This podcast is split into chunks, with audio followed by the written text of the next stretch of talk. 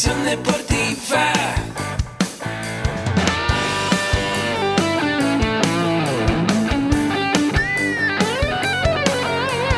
Yo soy Ahmed. Somos guerreros. Hola, bienvenido a la Asociación Mexicana de Educación Deportiva. Soy el doctor David Lezama, presidente de AMED, y es para mí un gusto darte la bienvenida a estos podcasts.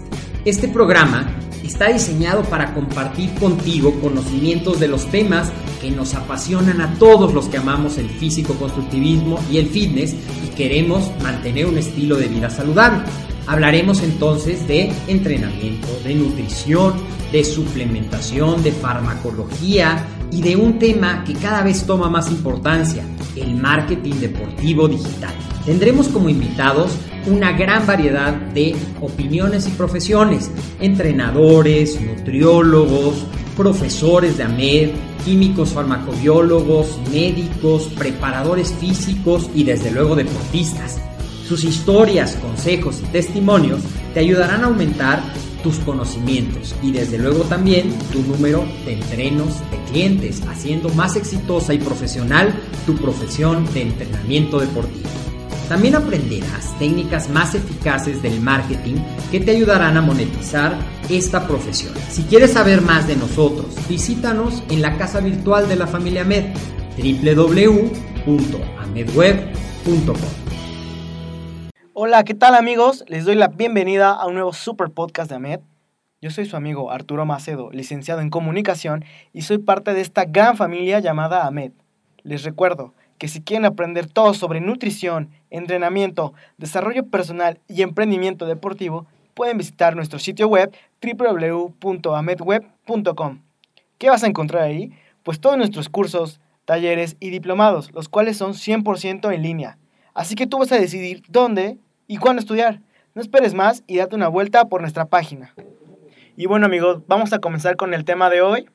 Me gustaría decirles que en la vida a veces hay que tomar decisiones cruciales, esas que pueden determinar tu futuro. Y sobre todo en nuestro caso, que somos jóvenes, tenemos muchas inquietudes y curiosidades sobre varios temas.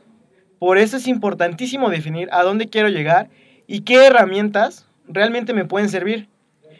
Por eso hoy les traigo un súper invitado. Él es un súper profesional y un gran ser humano. Está con nosotros Pablo Alan Valdés, un joven que nos va a contar un poquito sobre su experiencia aquí en AMED y cómo él logró focalizar sus gustos e inquietudes para formar grandes proyectos. Les voy a hablar un poquito sobre él. Él es instructor de RPM en tres sucursales de una de las cadenas más importantes de gimnasios en este país. Él le gusta practicar el ciclismo, incluso realizó el gran fondo de 100 kilómetros, cheque nada más, de la Ciudad de México en el año 2017. Actualmente cursa aquí con nosotros la licenciatura de acondicionamiento físico y recreación. Además, es parte de la administración del negocio familiar que tiene él junto con su padre. Y bueno, yo ya te presenté, Pablo, ahora quiero que tú te presentes con nuestros escuchas como si estuvieras con tus cuates. Llegas a una fiesta, dices, yo soy Pablo, y venga, ¿qué más? ¿Qué más dices? Pues gracias Arturo por el espacio y bueno, cuando yo me presento, pues prácticamente me podrían decir que soy un todólogo, porque aprendo un poco de todo y sobre todo, pues tengo que poner en práctica lo que aprendo, pero principalmente yo les digo que soy instructor de clases grupales. Ok, llegas y le dices, ¿qué onda? Vamos a dar unas clasecitas. Unas clases- pero por lo general pues me dicen, ah, entonces da zumba y pues no. Exacto, ese es un gran problema. Sí, no todo gran- el ejercicio grupal es zumba, caray. Sí, Bueno, a ver, mi queridísimo Alan, quisiera que me contaras un poquito sobre de qué va tu proyecto. Mi proyecto actualmente se divide en, en dos fases. Bueno, podrían ser tres, pero lo que le voy a dar más enfoque ahorita son dos. El primero es eh, ayudarle a mi papá a mejorar sobre todo la parte administrativa y logística sobre cómo podríamos mejorar los procesos que tenemos en la empresa. Nosotros nos dedicamos a fabricar máquinas de tortillas. Ahí por si quieren poner una tortillería, no duden en contactarnos. Claro que sí. este, y llegamos a tener a veces mucho, muchas deficiencias sobre la fabricación, sobre la producción. Aunque tenemos ya muchos años, pues muchas veces no tenemos como que bien enfocado el camino hacia donde queremos llegar. Exactamente. Entonces, cosas de ese tipo. Y este proceso de desarrollar la empresa de tu papá, pues me imagino que trae bastante tiempo y muchas habilidades y dedicarle algo más, un plus, pero me gustaría saber cómo pasaste de esa empresa familiar, de todo el concepto que tienen ahí, a, a hacer algo aquí en AMED y una licenciatura de, de recreación. Bueno, pues mira, fíjate, es, es curioso porque yo igual en, en, si tú me preguntas hace 5, 8 años y me preguntas, ¿qué quieres estudiar?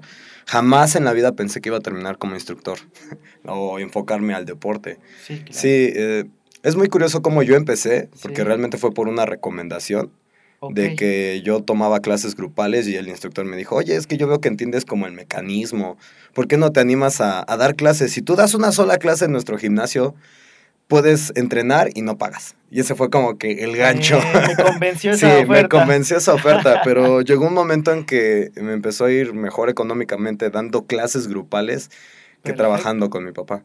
Entonces yo tuve que hacer un break, o sea, ya teníamos muchas discusiones porque yo llegaba muy cansado de dar clases grupales y luego ya no rendía igual. Y él sí me dijo, ¿sabes qué? Este, no quiero tener problemas contigo, mejor llevémonos la fiesta en paz y yo veo que te gusta dar clases, así que mejor dedícate a dar clases. Cuando empiezo a dar clases, mmm, digamos que después de dos años me empieza a nacer una intriga de por qué, por qué estoy dando las clases como las estoy dando. ¿A qué me refiero? El sistema Les Mills a nosotros nos dan la coreografía, la música, todo ya establecido y nosotros tenemos que aprendernos la coreografía y dar la clase como está estructurada. Ok. Esto es un arma de dos filos. ¿Por qué? Bueno, es muy cómodo porque tú solamente te aprendes la estructura y digamos que la parte, la chamba que tienes que hacer es más dirigida a la conexión con las personas, porque tú ya te sabes tu coreografía, Sí, ya está. tú nada más tienes que enfocarte si lo está haciendo bien o lo está haciendo mal.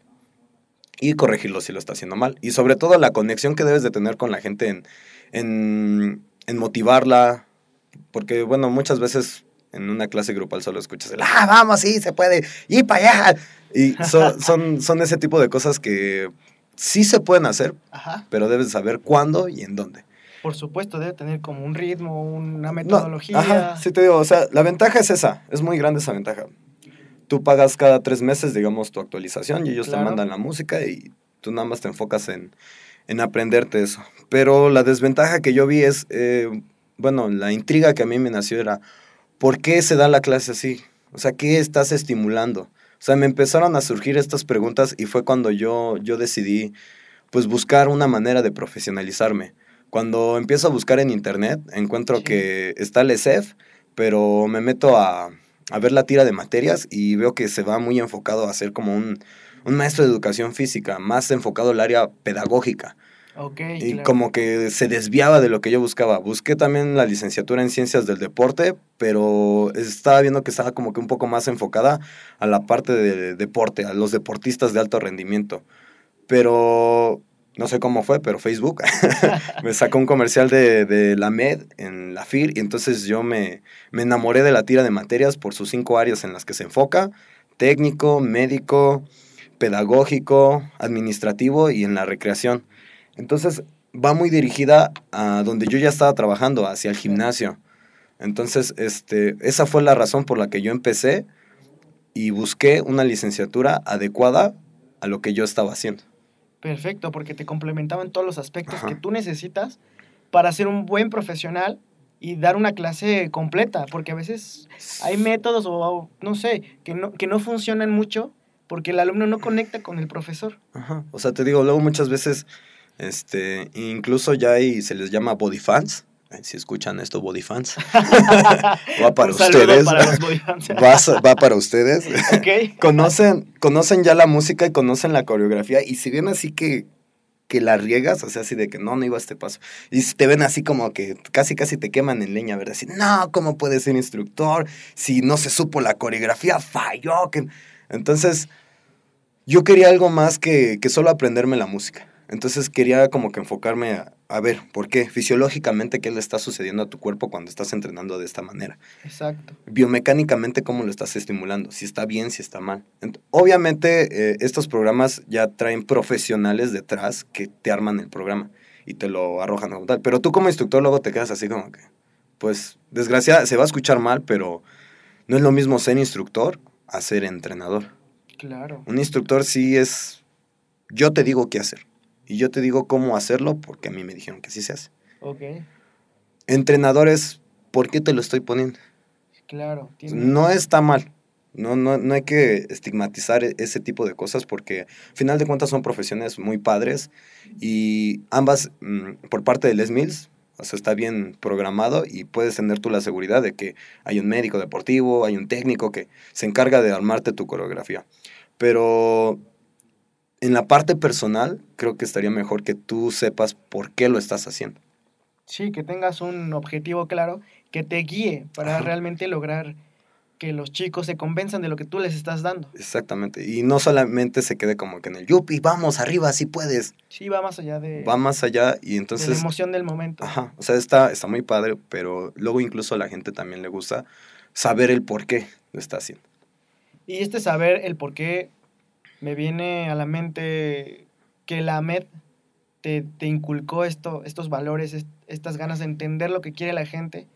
Y quiero que me digas cómo ha impactado en tu vida la AMED para desarrolla- desarrollar ese proyecto.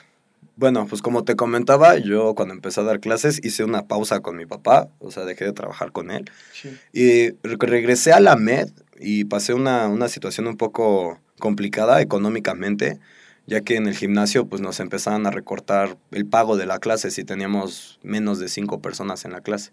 Ok. Entonces, pues yo me acababa de meter a la licenciatura, llevaba creo dos cuatrimestres cuando esto sucedió. Entonces, sí me iba a ver afectado directamente en pagar la colegiatura. Entonces yo tuve que buscar una manera, y sobre todo en el diplomado de desarrollo personal, me, me, me gustó mucho la parte de cómo identificar las personalidades, cómo tratar con la gente y sobre todo el cómo resolver problemas.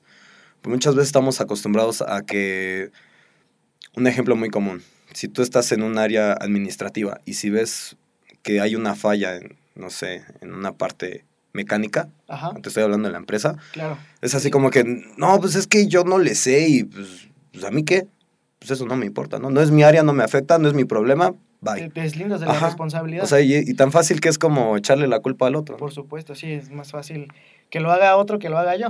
Siempre, quizás esa mentalidad es la que nos afecta a veces como sociedad, ¿no? Sí, y entonces me gustó mucho que dice mucho el ingeniero que se le va a pagar más a la persona que resuelva más problemas. Y aunque es una parte muy, muy por encima que tú digas, ay, voy a resolver problemas, pero influye en que debes de aprender de todo, incluso hasta si quieres barrer y limpiar, para eso se tiene que saber también. Sí, para tener una empresa yo creo que debes conocer todos los sectores de ella. Y como tú dices, si hay que conocer desde barrera hasta dirigirla, importantísimo para que sepas cómo funciona y cómo puede mejorar ese funcionamiento, ¿no?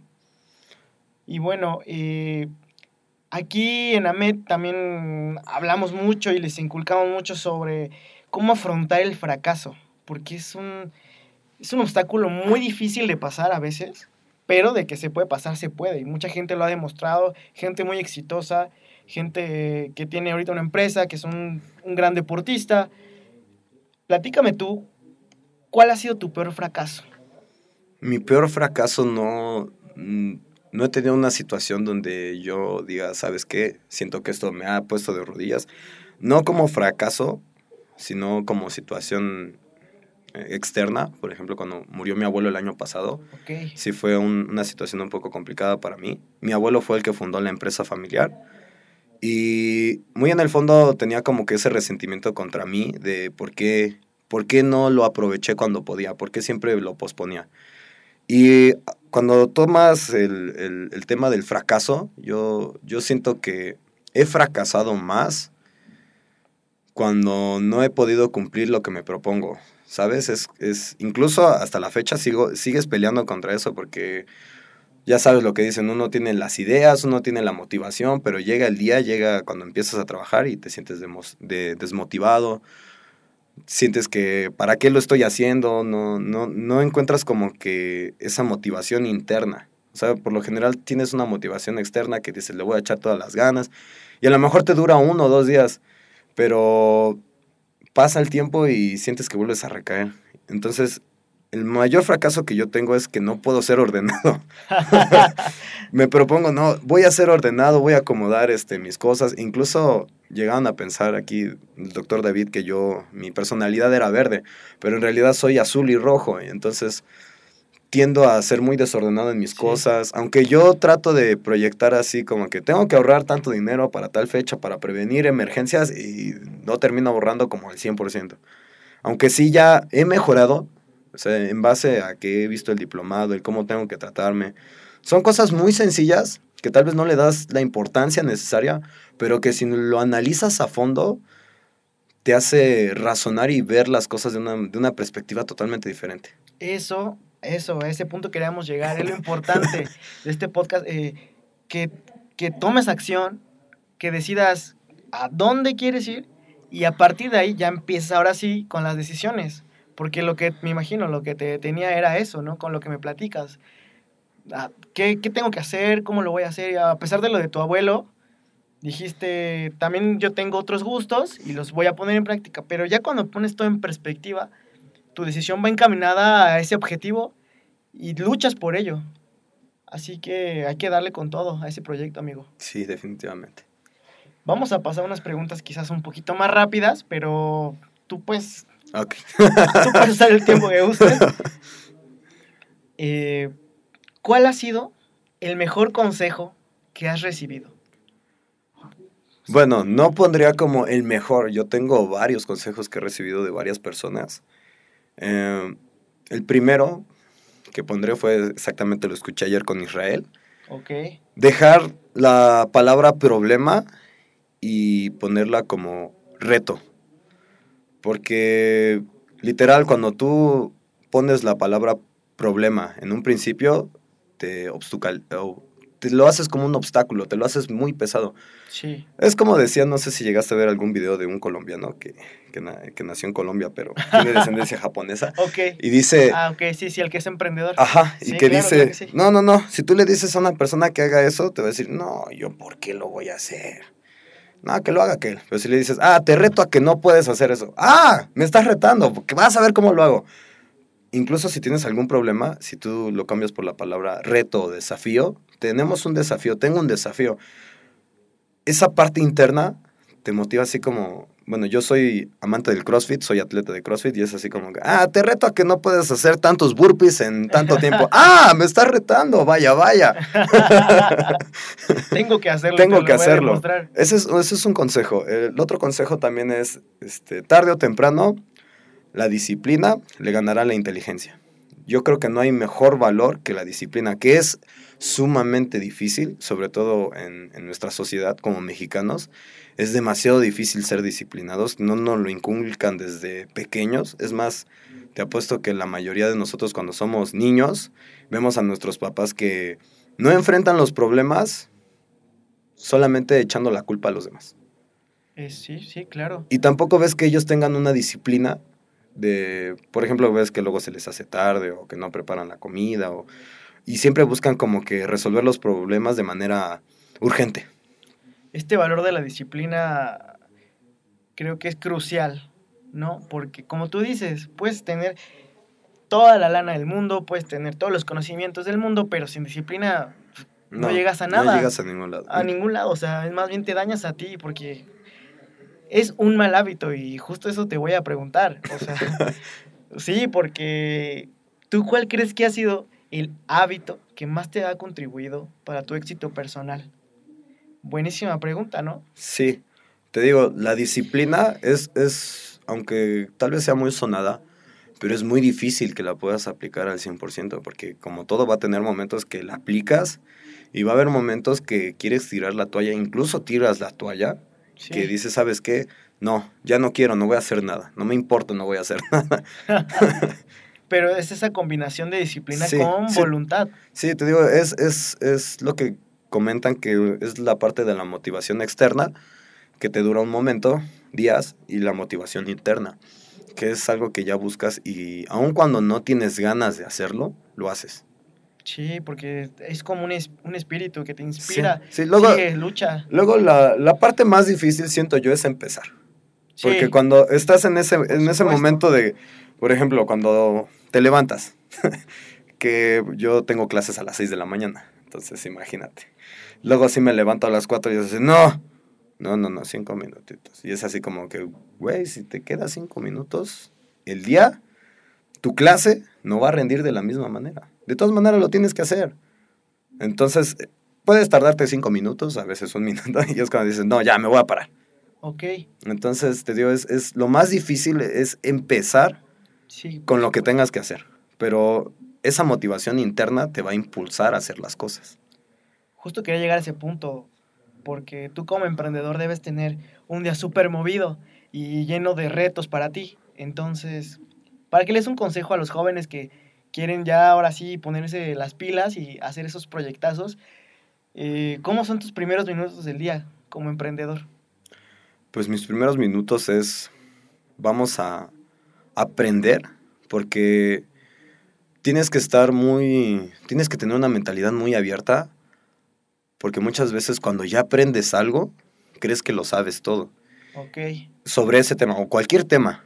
Y, y la realidad es que de la persona no necesariamente necesita tener un título. Puede ser de la persona más humilde que tú veas. Incluso puede ser hasta de un indigente, porque hay un indigente ahí que pasa por fuera del, del trabajo. y también de... Y también le, llega, de le he llegado a aprender de, de él. O sea, depende de la perspectiva que tú le des. Por supuesto, todos tenemos un valor en la cabeza que nos puede aportar muchísimas cosas. Entonces, yo con los primeros minutos pensando es, hoy qué voy a aprender, hoy quiero aprender algo nuevo. Y sí, al final del día terminas aprendiendo cosas que no creías o no sabías porque no le habías dado el enfoque que le puede llegar a dar a otra persona. hablando de enfoque, que es básico, ¿no? Para, para cumplir con cualquier cosa que tú tengas que hacer desde el día 1 hasta el día 100. No importa tu proyecto si es a corto, mediano o largo plazo, el enfoque es que no lo pierdas. Y este enfoque lo tienen muchas personas que, como te mencioné anteriormente, han llegado muy lejos. ¿Tú tienes algún ídolo o figura que te inspire que digas, él tiene el foco y lo logró porque luchó y lo consiguió porque tiene las herramientas o las desarrolló. Pues mira, yo, mis ídolos eh, son varios. Está mi abuelo, porque él, sin estudios, sin nada, forjó una empresa y solamente y mejoró de un- la parte mecánica sin ser ingeniero. Wow. O sea, él, él, él tiene un, él tenía un, un- una observación tan impresionante Sí. y evidentemente eso, eso se lo pasó a mi papá. Mi papá lo que tiene, lo que le admiro mucho es, es la paciencia. Papá, gracias.